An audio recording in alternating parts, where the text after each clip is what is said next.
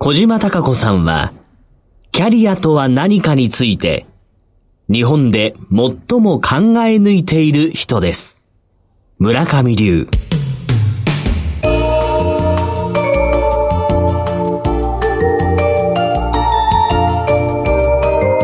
小島鈴木のダイバーシティプラットフォーム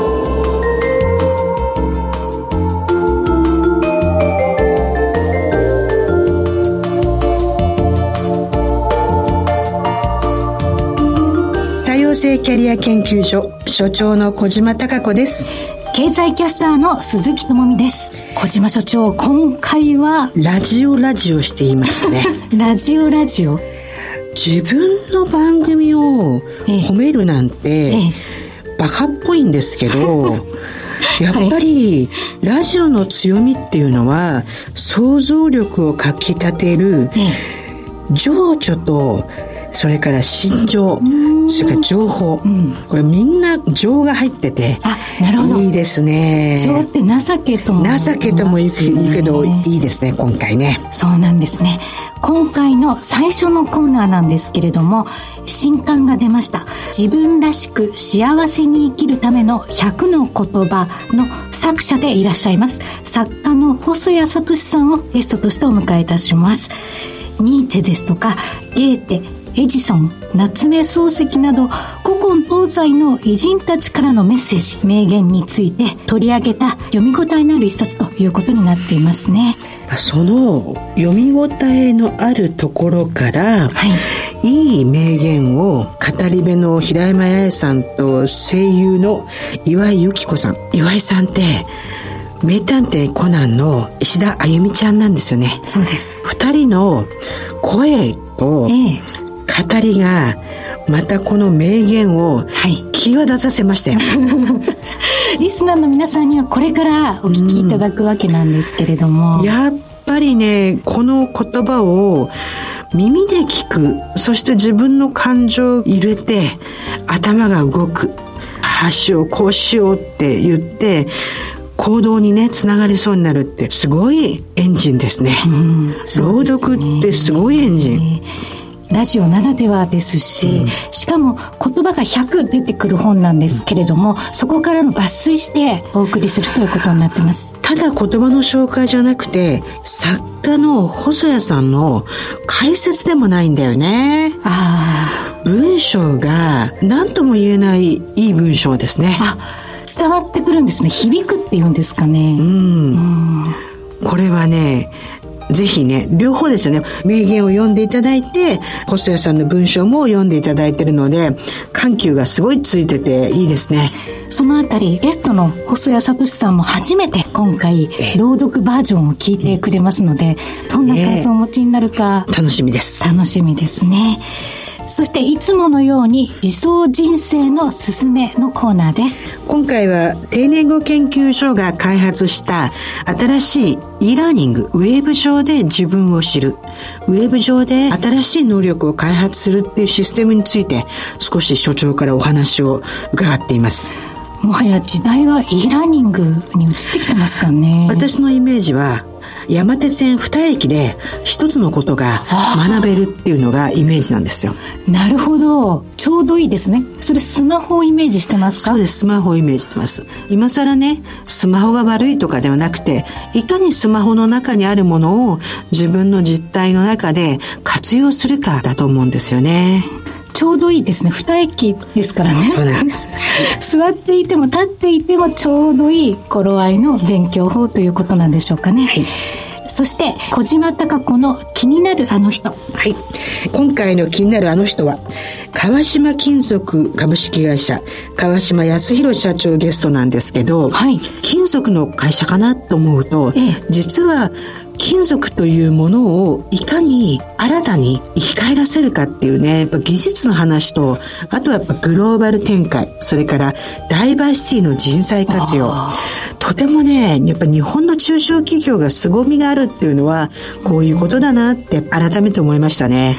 今投資家の皆さんは上場企業に対して関心があるのはもちろんなんですけれども IPO といってこれから上場を目指すような企業にも目がいってるんですよね。今回、社長の宣言出ましたからね。そうなんですか。私、あの鐘を鳴らすのは川島社長っていうふうに、ちょっと、ぜひお楽しみになっていただきたいと思います。そのあたりの情報もね、お伝えできればと思います。はい、それでは、進めてまいりましょう。小島。鈴木のダイバーシティプラットフォーム、スタートです。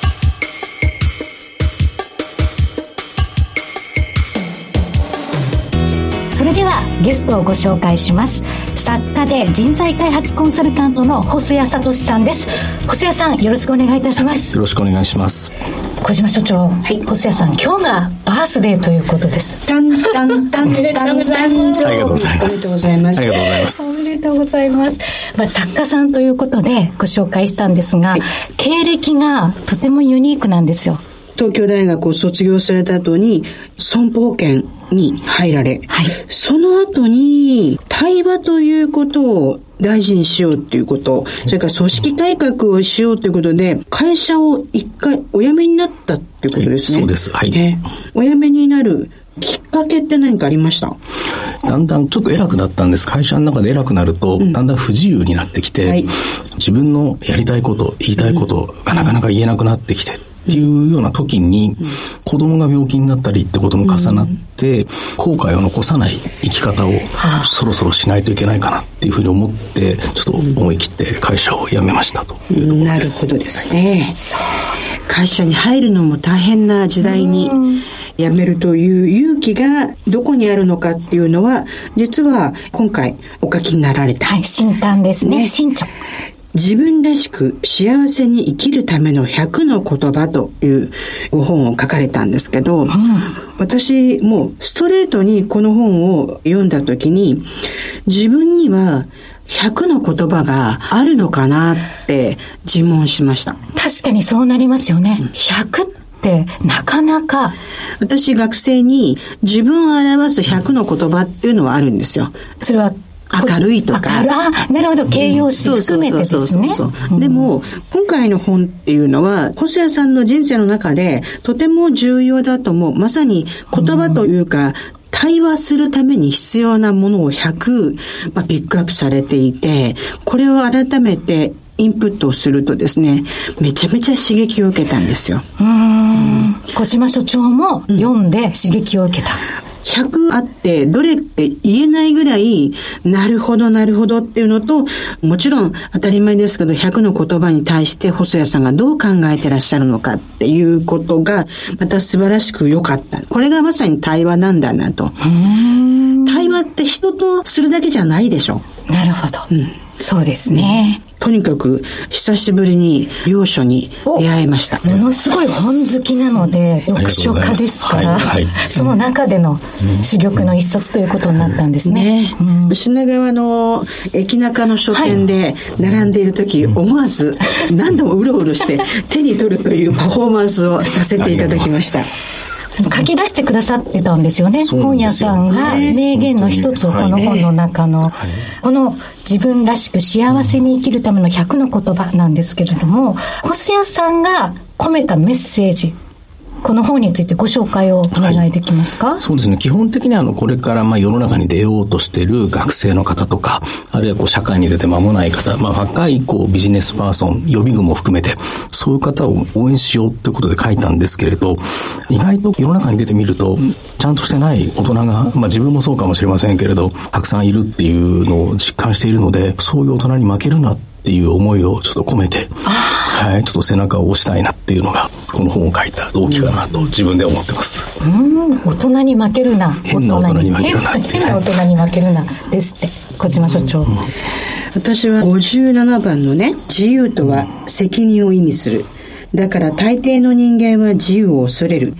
バーナード・ショーが書かれているね、はい、この言葉が、非常に今のある意味ちょっと閉塞している日本に刺さるなと思ったんですよね。日本社会全体っていう意味ですか？自由っていうのは実は日本語ではなかったんですね。あ、日本に入ってきたのは？明治の時に福沢諭吉先生がフリーダムっていう言葉を日本語にしようと思った時にないと。でも福沢先生は自らを良しとする。I'm OK なんですよ。I'm OK という意味なんでそう、I'm OK ってすごく深くて、多くの人は You are okay, I'm not okay って心理の中でよく言うんですけど、あなたはいいよね、私なんてっていうのが多い中で、一番いいのが I'm okay, You are okay 私は私でいいし、あなたもあなたでいいと。すごく重要だと思いました。ある意味、この本のタイトルの自分らしく。だから今日お会いして、細谷さんにとって自分らしくって、どういうことを意味されるのかなお伺いしたいんです。今のお話にもあったところとちょっと通じる部分がかなりあるかなと思ったんですけど、かっこつけようが何しようが、こういう自分でしかないので、自分に嘘をつかないっていうか、こういう自分を抱えて、できるだけポジティブに生きていくっていうことがやっぱ自分らしくなのかなっていうのを、自分の中でそう思ってて、高望みしても、キリがないし、上見ても下見てもキリがないんで、こういう自分でしかないんだから、それを武器にして最大限戦うしかないじゃないかっていうような感じを持ってますね。こういうこと言うと変ですけど、そうありたいけど、みんな一生懸命鎧をつけないと傷つくと思うし、そうしないと、ね、怖いし、自信がないじゃないですか。はい。そうするとですね、自らよしの次の61番がですね、またこれも大好きなんですけど。あ、私も大好きかもしれないです。ね脱皮できない蛇は滅びる。ニーチェです。ねこれはきっと細谷さんも好きな言葉ですね。はい、そうです。はい。今の文脈で言うと、若い頃はもうガチガチに僕は鎧を着てる人だったんですよ。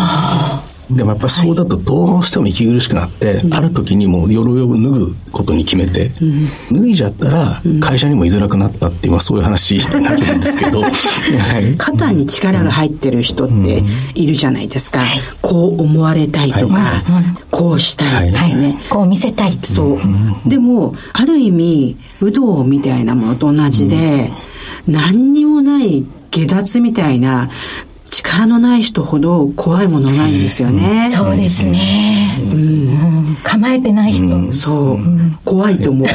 叶わないと思います。私なんか。ともみさんとね、2年前にインタビューした美容家の小林照子先生とか、山田洋次監督とか、もうこういう方たちはもう叶わないんですよ。叶わないです何にも着てないし、そうですね。こちらがいろいろ着てると、脱がされちゃう。もうそう。だもう先に脱がなきゃいけない。そう。ね、本当に様々な名言が託されている本なんですけれども、この本に登場する名言を、語り部の平山八重さんと声優の岩井由紀子さん、アニメの名探偵コナンの吉田あゆみちゃん役でおなじみの声優さんなんですが、このお二人が朗読してくれていますので、ぜひともここでお聞きください。語り部の平山八重です。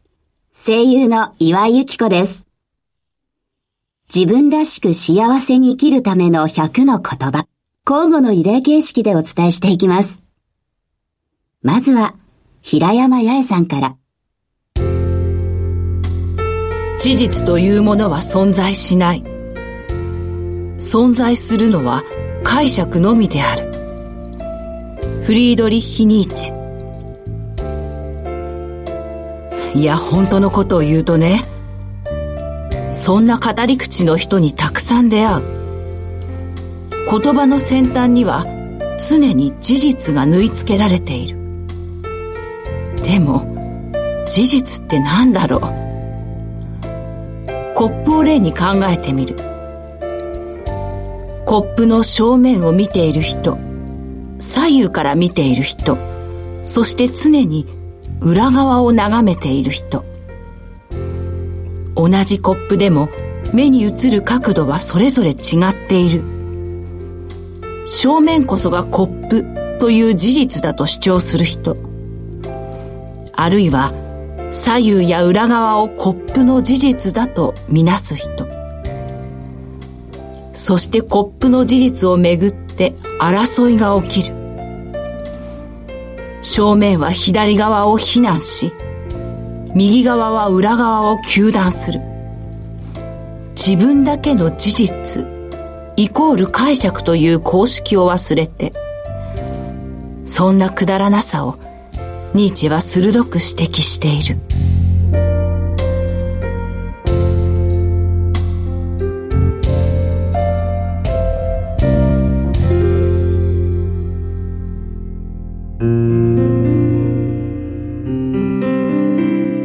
青年に進めたいことは、サンゴに尽きる。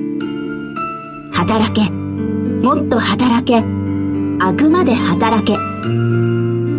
オットー・フォン・ビスマルク。別にブラック企業で働けということじゃない。でも、子供の頃を思い出してみよう。サッカーが上手になりたいと思った時、君はおそらく毎日必死でボールを蹴り続けただろう。ただシュートが上手くなることだけを考え続けただろう。そこに邪心はなかったはずだ。だからこそ君はサッカーが上手になった。それなのに今、同じことができないのはどうしてだろう。生き延びる力を身につけたいと本当は願っていない。そういうことなのだろうかビスマルクが問いかけているのは子供時代の純真だあの日一心不乱にボールを蹴り続けた幼い君の姿だ。君の中で変わりたいと願う無垢な君自身の存在だ。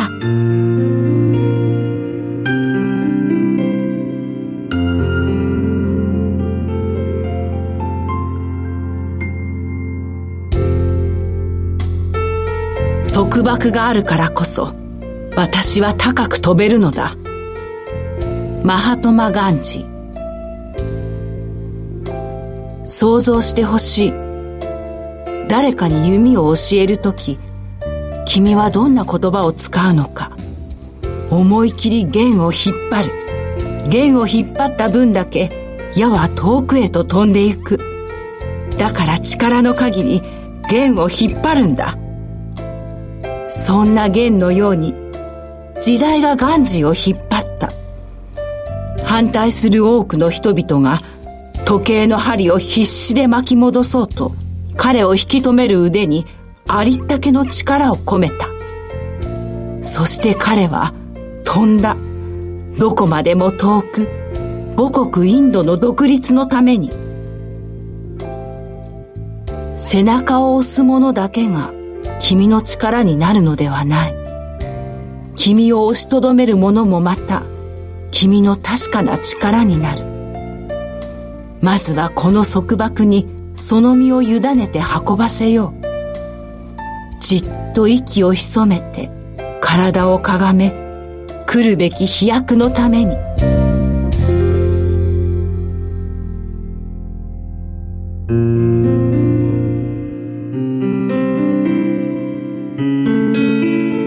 この世で変わらないのは変わるということだけだ。ジョナサン・スウィフト。昔、世界史の授業でヘラクレイトスの言葉を知った。万物は流転する。それをスイフトがユーモアで上手に書き換えた。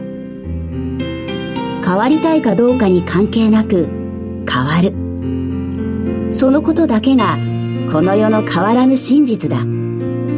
いや、それもいつかは変わるかもしれない。変わるということだけが変わらないけど、変わるかも。なんだかもうぐちゃぐちゃだ。でも、それで全く構わない。君はただ、露天の海に身を投げ、そして変わり続ける。必要なのはそれだけだ。転がれ、転がれ。どこまでもずっと今をそのスタートとして。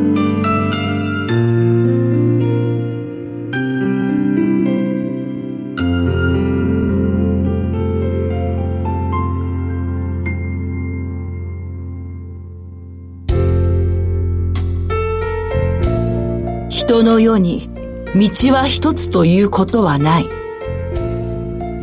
は百も千も万もある。坂本龍馬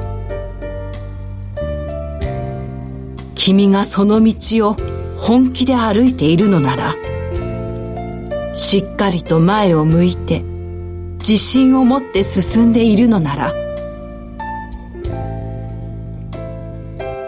顔を上げよう。下を向いたままでは虹を見つけることなんてできないから。チャールズ・チャップリン。下を向いてじゃ見つからないよ。そう言っているのはきっと、幼き日の君自身だ。だから顔を上げよう。どこまでも晴れやかな空のために。面白きこともなきよう、面白く。高杉晋作。今を面白く生きられない人間の明日が面白いはずがない。だからこの今を面白く生きよう。そうやって生き続けていこう。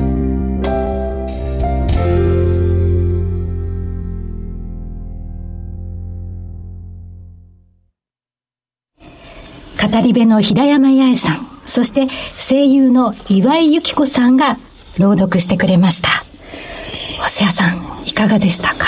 言葉の力っていうのを信じて今仕事をしてるわけですけど文字の力じゃなくて声の力っていうのが加わると、はい、なんか全然違う力というか強さが出てきてすごく素敵だなっていうふうに思ってちょっとねうるっと来てしまいました。私たち何気なく声を発しますけど、うん、改めてゆっくり書かれてる内容を咀嚼して間とそれから声の持つね、もうおっしゃる通り、コーナーの部分、強弱とかね。緩急とか。いいですね。ラジオならではとも言えますよ。ね細谷さん、ぜひ、朗読ブックでね。そうですね。寝るとき、八重さんとゆきこさんの声、いいな。ね、いいですね。ね。脳って、寝てからね、その日一日あったことを全部整理するんですよ。星谷さん、お酒飲みます？はい、かなり。私も激しく飲むんですけど、酔っ払った翌日、時々酒飲みが言い訳するでしょ？忘れちゃったって。あれは脳が忘れてるの。脳が、要するに整理しないで脳も酔っ払ってるから。でも、この朗読をね、うん、聞くじゃない、うん、そうすると脳にいい言葉が入るから、はい、脳の中に入ったものがまた自分の意識の中に無意識としていろんな意味で作用するよね。だから寝る前にこそ聞くべきなんですね。ですね。オーディオブック。一押ししたいな。あうん、この本はもう一つ、巻末に特集企画がありまして、声優で歌手、またミュージカル女優としても活躍している坂本真綾さんと私、鈴木が対談させていただいております。超贅沢です。本当ですね。対談の現場ざわざわしませんでした？細谷さん初めて、うんマーヤさんにお会いしたんですけど、うん、隣でね、私が緊張してる感じがひしひしと伝わって、オーラにね。はい、飲み込まれましたね。一流とか二流なんて言葉をね、うん、はい。人のことに数字をつけるなんて決して美しくないと、私は思っているんですが、やはり一流のプロフェッショナルっていうのは、凡人を飲み込みます。感じざるを得ないんですよね。そうですね。はい。まさに肩に力が入ってないね、うん、素晴らしい凄みが、ビンビンときますよね。そうですね。対談コーナーの文字の中にも雰囲気はしっかりと描写されてます。今日全部聞いたものリスナーの方たちが染みていくんじゃないかと思いました。ね、100言葉がありますから、この中でも作者である細谷さん、特にどの言葉？さっき取り上げていただいたニーチェの言葉も実は好きなんですけれど、地味なんですけど、えー、の格言から引っ張ってきたのが、人は転ぶと坂のせいにする。坂がなければ石のせいにする。石がなければ靴のせいにする。なぜかなかなか自分のせいにはしないっていう。これ読んだ時、次があるんです。石がなければ靴のせいにする。はい、靴がなければ年のせいにする。確かに。はい、と自分でもう一行足しましたね。なるほど。でもどうしても人って何かのせいにしないんですよね。それは自分を守りたいからっていうことでもあると思うんですけど。そこが自由じゃない気楽さみたいなのがこういうことに表れてるんじゃないかな。自分のせいにする、自由で生きるということは多分転んだら自分のせいにしないといけないってことなのだと僕は思っていて、人のせいにするってことは逆に自由じゃなくてもいいやって思ってるっていう。あと、もう一つね、この本の凄みを私が言っていいですか、もちろんですよ。格言というか、いい言葉を教えてくださるでしょ？その次に、細谷さんの言葉があるじゃないですか。はい、解説ですね。解説ね。うん、それがね、説教でもないし、解説でもない、本当にある意味の詩のような、美しいメッセージなんですよ。大抵こういう格言に説明が入ると、はい、ますます、もう運もいいから分かったからみたいな。教科書ですよね。そうそうそう。教科書関連してみたいになるんですけど、流れるようにね、美しいのね。さっきの朗読の時もそう感じたんですけど、これはなかなか今までにない。今日お会いするまで実はプロフイルメテルと東京大学出て、キラキラとしたエリートコースの方じゃないですか。ある意味、痛みとか優しさが交わった言葉を書かれてる簡単な言葉で言うとロマンチストだなと思っていて、うん、今日お会いするの楽しみにはしていたんですけど、はい、印象は、ね、そのまんまですよ。えー、これね、リスナーの方ね、読みたくなったでしょ。ね、あの朗読を聞いたらなおさらのことでしょうね。うんねこちらの本なんですけれども、はい、プレゼント企画されてますので、詳しくはこの番組のエンディングでお伝えいたしますので、ぜひとも最後までお聞きいただきたいと思います。長い時間にわたってお送りしましたゲストコーナーなんですけれども、今回のゲストは作家で人材開発コンサルタントの細谷聡さんでした。ありがとうございました。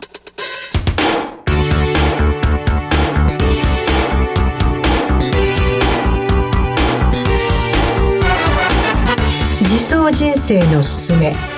このコーナーは一般社団法人定年後研究所所長徳丸英二さんと共にお送りしてまいります。徳村さんよろしくお願いいたします。よろしくお願いします。定年後研究所は2018年2月に設立された日本で初めての50代以上会社員のための定年後ライフの準備支援機関です。定年後の自走人生を目指す現役会社員と、それをサポートする企業を応援する活動をしています。私も顧問としてお手伝いさせていただいています。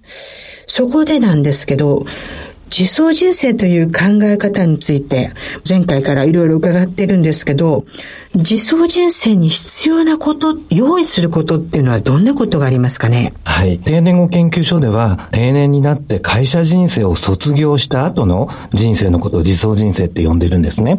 会社に頼らずに自分でレール引きながら自分の動力で走り抜く人生っていう意味を込めています。自走ですので、まず自分自身を知るっていうことが大切だと思います。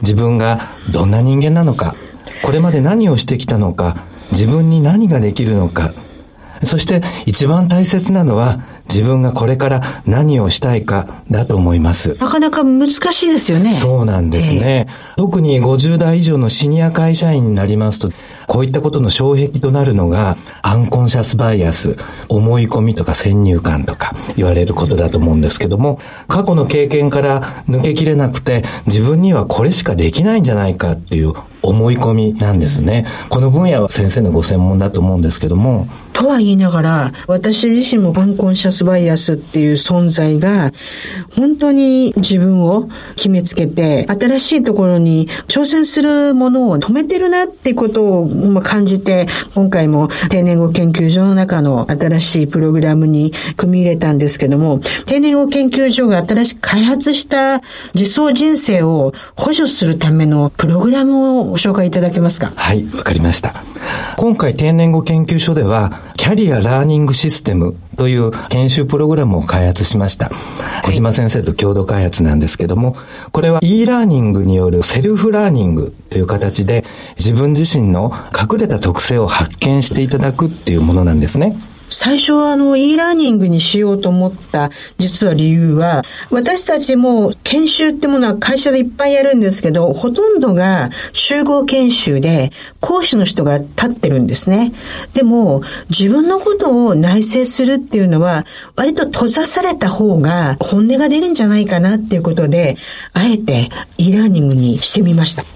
で、プログラムの内容を少し所長の方からご説明いただけますか？このキャリアラーニングシステムという e ラーニング研修プログラムは大きく2つで構成されているんですけども、一つがビッグファイブ診断というものです。それからもう一つが8コンテンツと言われるものなんですね。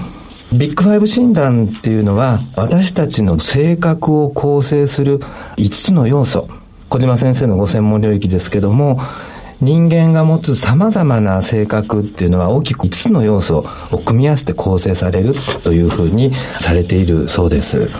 このビッグハイブは今世界でエビデンス根拠としては一番信用性が高いと言われている性格診断なんですけど多くの人は自分の特性の性格を一番いい形で使おうって言うんですけど、私はそれをあえて使い切ってるので、2番目、3番目の隠れている特性をもうちょっと使えないかっていうことの分析を今回させていただいたのが、このシステムの面白さじゃないかなって思ってます。そうですね。私自身もこういうキャリア研修っていうのを社員として受講した経験あるんですけど、大抵は4番目、5番目に弱いところをどうやって伸ばすんですかっていうことを問われる研修ってこれまで多かったと思うんですけども、そういう意味でこの2番目に強いところに着目したっていうのは他にないんじゃないかなっていうふうに思ってるんですね。ねこの性格が自走人生で分かりました。いつも一番使ってるものじゃない2番目のものを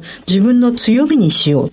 じゃあ、これに今度は8コンテンツっていう能力開発を組み合わせるんですよね。そうですね。この8コンテンツっていうのは自分の能力の拡大というものを目的としていましてですね、まあ、例えばあの、50代の会社員の方が学び、ラーニングをする時の妨げとなりやすいっていうのが、やっぱり経験豊富なっていうところによる前例踏襲型のですね、保守的な考え方とか、先ほど出てまいりましたけど、決めつけですよね、アンコンシャスバイアスとか、あと表現力の乏しさ、まあそういったことが挙げられると思うんですけども、そういったことを、リスクを意識しながらですね、このエイトコンテンツでしっかり学んでいただくことで、新しいことへチャレンジしていくっていう気持ち、それからコミュニケーションという意味では、相手を褒めるとか、認めるっていう力をさらに磨いていく。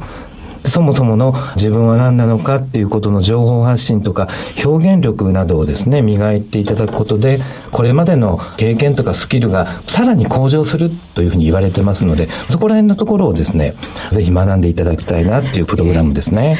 なかなかね、ラジオで聞いていても、ん？どういうことやるのかなって思われるかもしれないんですけど、この放送日の少し後、9月の26日に BS テレと10時から日経プラス10で所長出演されるということなんですけど。はい。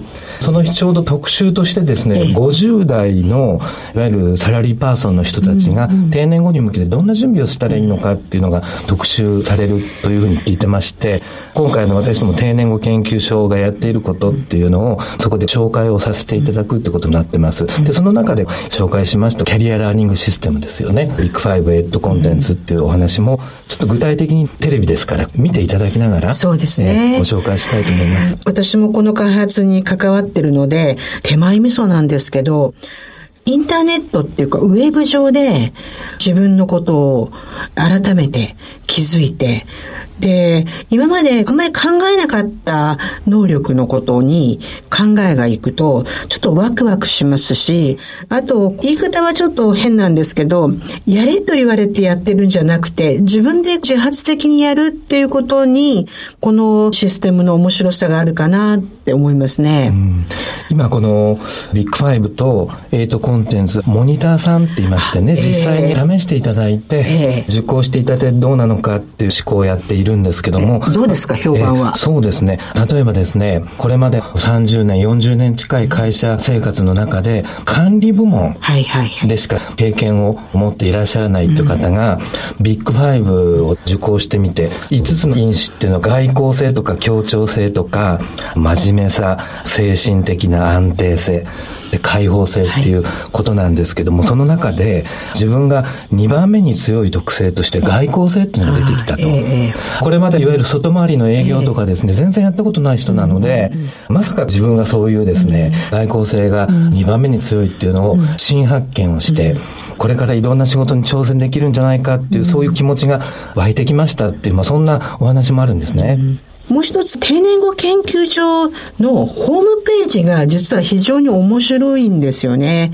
コミュニケーションスタイルっていう簡易版の、自分のコミュニケーションスタイルを見直すとかね、そういうことができるので、もしリスナーの方たちも、年齢50歳以上とか言ってますけども、いくつの方でも受けられます。うちの学生も受けてみて、あ、自分のコミュニケーションスタイルがこっちだったんだとかね、アセスメント、分析って大好きですからね、日本人ね。そうですね。えー、使っていただけたらなと思います、えー、ホームページを訪れる人には大変好評で、えー、まあ、基本的にビジネスパーソンをちょっと意識しているので、今、先生がおっしゃったコミュニケーションのスタイルの簡単な診断とか、褒め上手っていうようなね、要素だとかをそこに入れてるんですけど、これはもう本当に年齢関わらずですね、まあ、いろんな人にある意味楽しんでいただけるんじゃないかなと思うんですよね。そうですね。日本の定年後ってどちらかっていうと、色で言うとグレーみたいな感じ。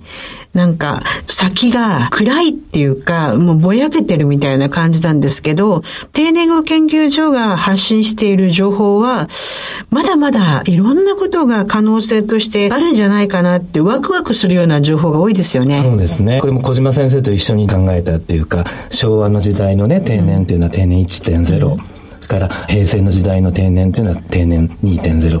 平成の時代っていうのはやっぱりいろんな将来に対する不安っていうのが大きく膨らんできたので、うん、まあ今定年後というのはグレーに見えてしまうっていうね、後遺症がまだまだ残ってると思うんですけども、えーそこで私たちはね、うん、定年3.0っていうことを打ち立てて、ぜひ明るい定年後にしていきたい、ね、あとね、もう一つね、提案してるんですけども、中年の後に、老年というかシニア、真ん中のところがないので、40代から70ぐらいの人を壮年というか、あともう少し元気のできるパワーエイジっていうような位置づけにしたいなって、ちょっと私は個人的に思ってます。そうですね。今、多くの企業の人事部の方なんかお伺いしてみると、やっぱり今後、今65歳までの雇用延長が、もしかしたら70までね、国が、政府が言ってるように、延長さらにされるかもしれないということで、やっぱり45歳以降降のところの層っていうのは、これまで違った見方をね、していかないといけないのかなっておっしゃる方多いので、これからそんな考え方出てくるんでしょうね。あと、9月の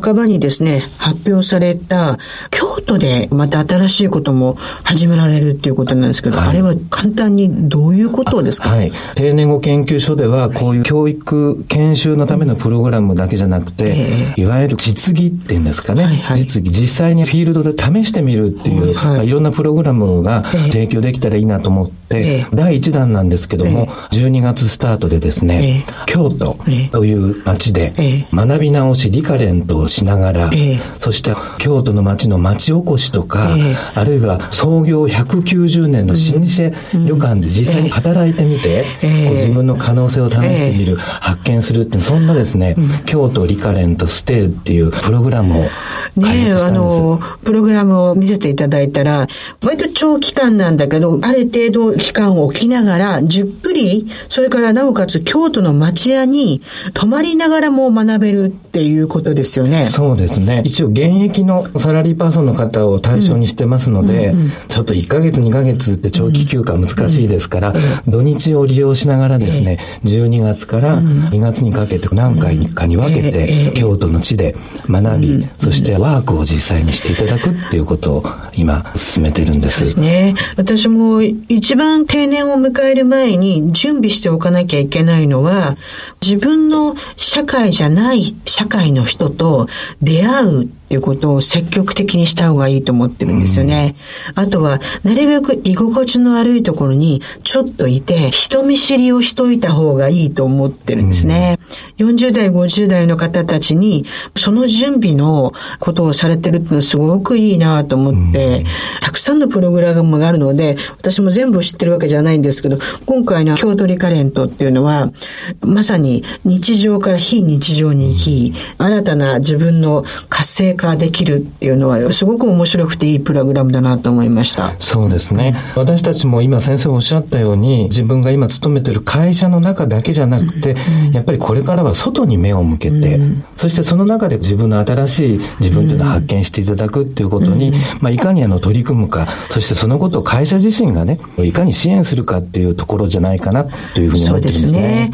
結構ワークの方の、ワークシフトの方が多い感じがするんですけど、実はライフシフトの方で趣味だとか仲間作りなんて、そういうところもホームページを見ると随分やられてますよね。そうですね。そこら辺のところもこれからですね、仲間作りだとか、いったところについてもいろんなメニューをどんどん増やしていきたいなというふうに考えています。ええ話は一番最初のところに戻らせていただくんですけど、キャリアラーニングシステムは個人で受けるというよりも企業の方に受けてもらうものですか？そうですね。これはどちらかというと会社の人事部とか人材開発の部門の方で採用していただいて、会社の中で実行していただくってことを基本にしているんですね。それができれば、なるべく早い時に自分の可能性を会社の人も分かってる、自分も分かってるっていう方が、パフォーマンスというか、キャリアの中の多様性が生まれてくるってことですよね。そうですね。うん、ぜひご興味のある方いっぱいいらっしゃると思うんですけど、徳丸所長は今度9月の26日、BS テレ東、日経プラス10の特集に出られます。また、夕刊富士の連載もまだ続けられて、ま、ております。はい。ぜひ、いろんなとこで、徳丸所長のお顔ですとか書いてらっしゃるものを見ることが多いと思うので、ぜひ、もっともっと興味を持っていただければなと思います。はい。本日は、徳村所長、どうもありがとうございました。ありがとうございました。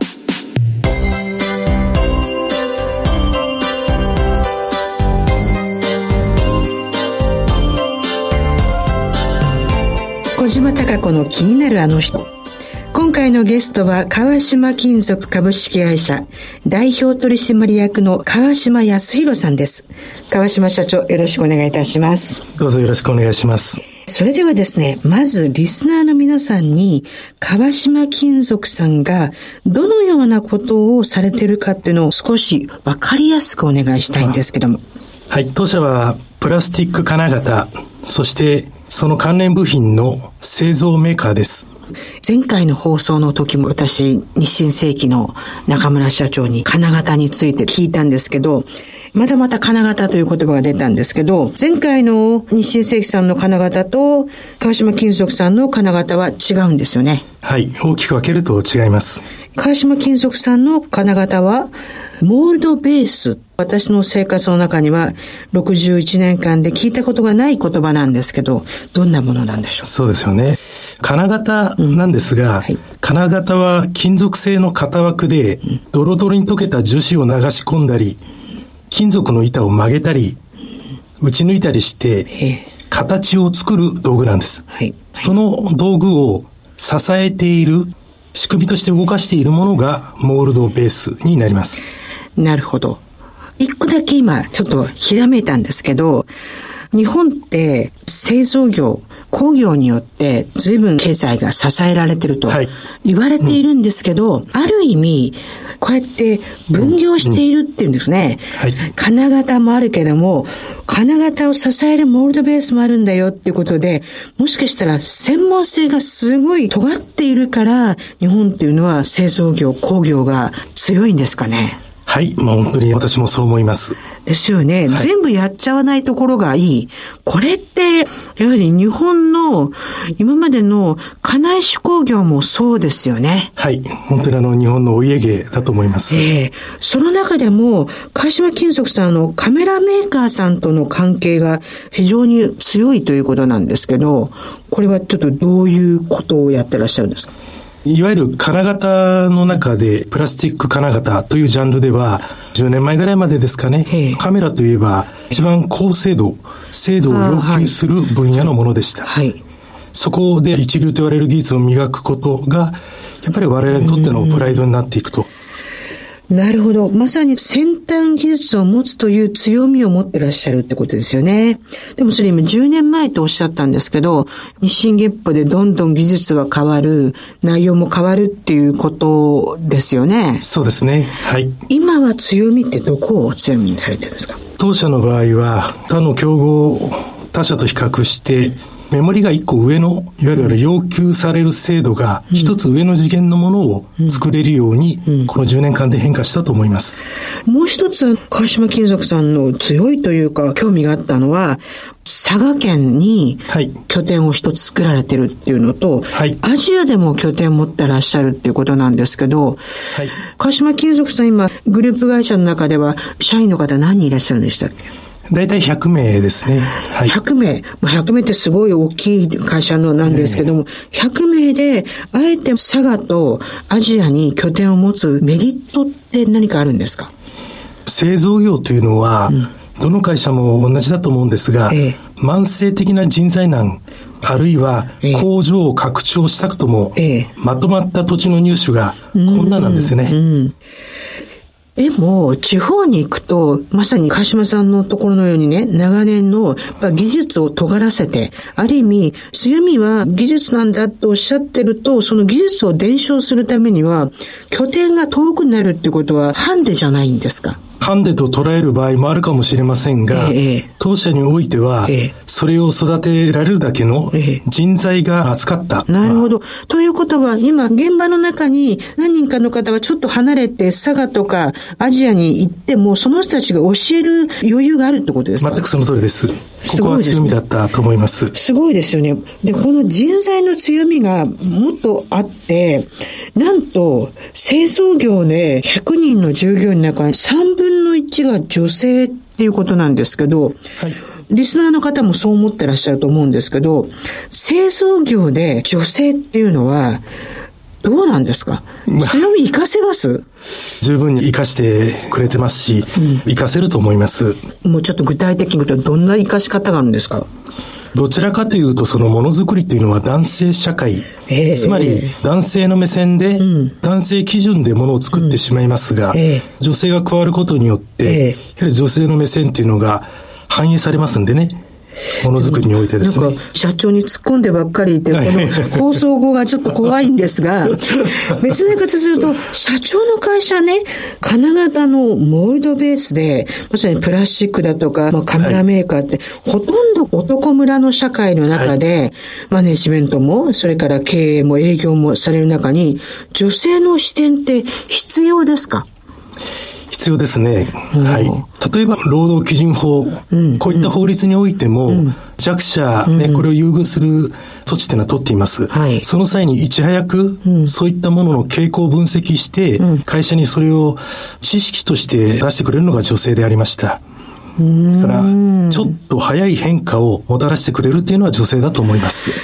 今ちょっと聞いてると、弱さを保管する優しさが会社の強みみたいに聞こえちゃいましたけどね。はい、ありがとうございます。そうだ綺麗な言葉にまとめてしまいましたが。いや、それすごく素敵なんですけど、なおかつ、3分の1が女性で、あと3分の1がグローバル人材、要するに非常に多国籍な方たちが働いてらっしゃる。はい。これはどういうことですか？将来のことを考えてみて、うん、日本国内だけという視点ではありませんから、うん、海外で拠点を増やしていくと。で、事実、その、私たちの会社と、もう本当にありがたくも合弁を待ってくれているローカルメーカーがありますので、はい、そういった方々と握手するべく今準備をしているところです。言語が英語、中国語、はい、タイ語、ベトナム語、はい、この対応をされているっていうことは、将来を見据えてはい。ですね。おっしゃる通りです。この見据えるための、やっぱり余裕というか、底力がないとそんなことはできないっていうことと、もう一つ一点、またちょっと意地の悪いことを聞きますが、外国人労働を決して川島金属さんは安い労働者として扱ってらっしゃらないですよね。そうですね。当然です。ね、はい、日本人と同じような待遇にされてるっていうことですよね。はい、これは、やはり将来のことを考えてですか？そうですね。うん、もうすでにグローバル人生の中で、役職を持っているものも存在します。ですから、先ほどおっしゃったように、うん単なる労働力というのではなく、うん、マネジメント層として育てている最中でございます。この強みが広がったら、日本の中小企業のね、グローバル化っていうの一気に進みますよね。あ、そう思います。ねはい。今、川島金属さんは、今後の展開として、どこを見据えてます？先ほど来お話しさせていただいている点で、やっぱグローバル展開、合弁を待ってくれている企業がたくさんありますし、外国語のね、手配をしているということもその準備として考えていいかと思います。で、もう一つは、長年の夢であった IPO、はい、株式上場の方に乗り出していきたいなっていうふうに考えております。すごい。これってちょっと今、リスナーの人がですね、いきなりメモしたと思いますよ。いえいえ。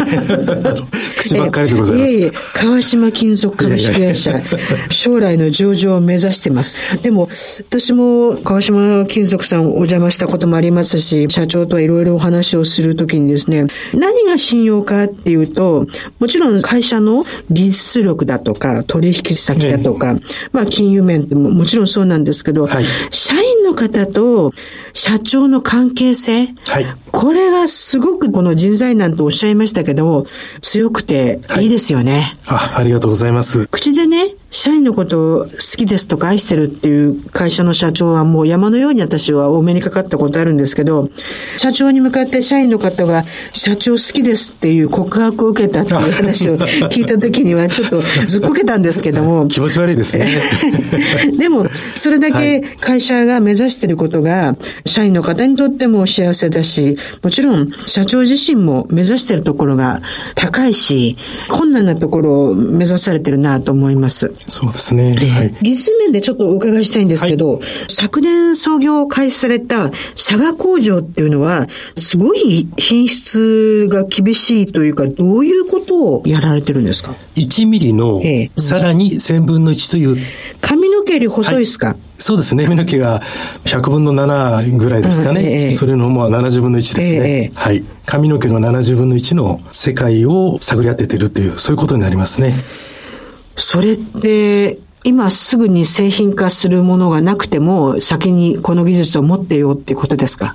製品化するものも当然ありますし、さらに追求も努めております。うんもうね、日本の製造業の凄さって、言葉でなかなか言い表しにくいんですけど、社長たちが聞いてると先の先を見てますよね。ああ、それはすごく嬉しいですね。ねであればすごく嬉しいです。うん、だから髪の毛の。70分の1ですね。もう私にすると、年を取って髪の毛が細くなってることが、えー、悩みなんですけど、70分の1が何に使われるのかすらもちょっとピンとこないんですけども、それが実際に世界の技術の中ではもう必要であり、さらにもっとすごいところを追求するために、はい、佐賀というところで拠点を持って、はい、なおかつそこにちゃんと技術を伝承でできるだけの人材を送り込める。はい。